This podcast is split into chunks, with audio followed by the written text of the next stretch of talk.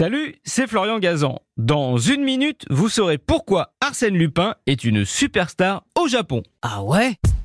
Ouais, et là je ne parle pas de la série Netflix, mais du personnage créé par Maurice Leblanc en 1905, dont les aventures sont dès le début un tel succès qu'en 1909, l'aventure de Lupin, la perle noire, est publiée dans un journal japonais, mais pas signé Maurice Leblanc. Ah ouais Ouais, signé Morishita Ruburo, un nom inventé de toute pièce, tout simplement parce que Maurice Leblanc, c'est imprononçable en japonais.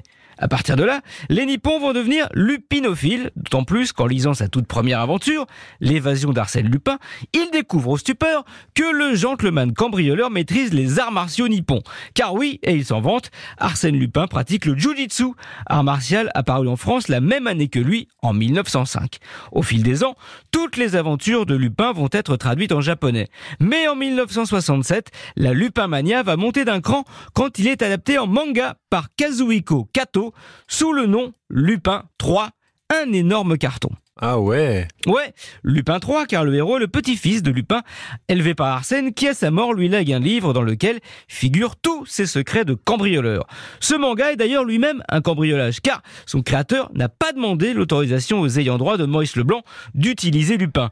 Si au Japon, les lois sur les droits d'auteur lui ont permis de passer entre les gouttes, à l'étranger, il a fallu changer le nom du héros. Voilà pourquoi, devenu un dessin animé, on l'a vu en France en 1985 sur FR3, rebaptisé Edgar, le détective cambrioleur. Il est redevenu Lupin finalement en 2012 quand les œuvres de Maurice Leblanc sont entrées dans le domaine public. Ce qui a permis à d'autres mangaka, non des créateurs de manga, d'adapter en BD les vraies aventures de Lupin. Et parmi eux, un certain Gonagai, qui n'est autre que le créateur de Goldorak.